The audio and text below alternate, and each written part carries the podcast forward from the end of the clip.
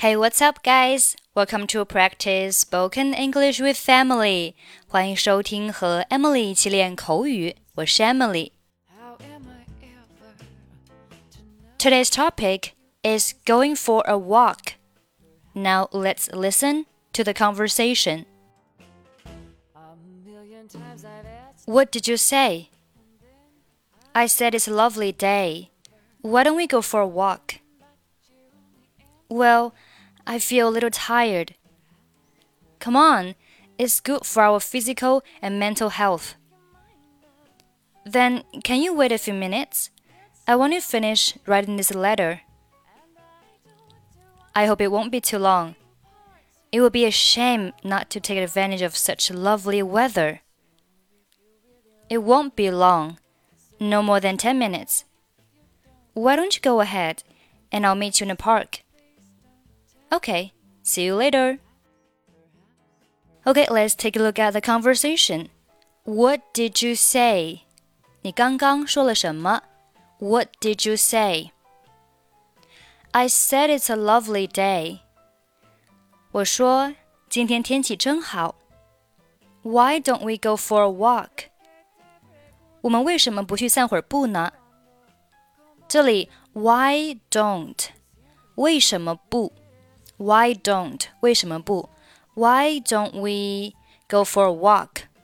Go for a walk 去散步。Well, I feel a little tired. 嗯，我感觉有点累。Feel 感觉觉得，a little 有一点儿，tired 形容词疲惫的累的。Come on， 嘿，来吧，It's good for our physical and mental health。这对我们身心健康有好处。Be good for 表示对什么有好处，be good for。Physical 表示身体的，mental 表示心理的。那身体和心理的健康就是 physical and mental health. Then can you wait a few minutes? 那你能等我几分钟吗？这里的 then 表示那么那样的话。Wait 表示等待，a few 表示一些，minutes 分钟，a few minutes 就是几分钟。I want to finish writing this letter. 我想把这封信写完。 Finish doing something 表示完成做某事。注意，finish 后面是接动词的 ing 形式，所以 write 要去一加 ing 变成了 writing。I want to finish writing this letter. I hope it won't be too long. 我希望这不会花很长时间。It would be a shame not to take advantage of such lovely weather. 这里的 shame 是表示遗憾，It would be a shame 就是将会是一个遗憾。Not to 表示没有做什么事情。take advantage of 表示利用。Such lovely weather，如此好的天气。也就是说，没有好好利用这么好的天气是一个遗憾。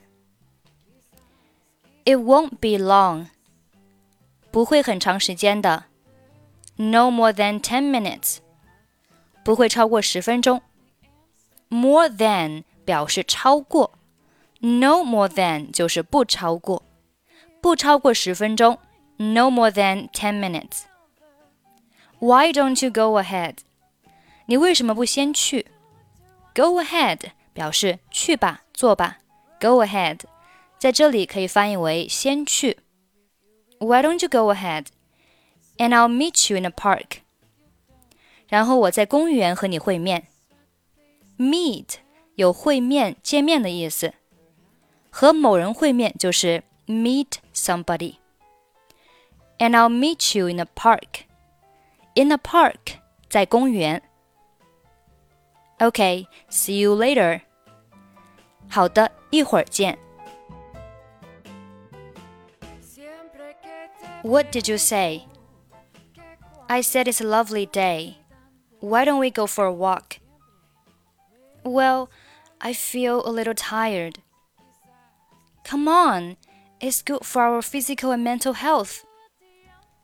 Then, can you wait a few minutes? I want to finish writing this letter.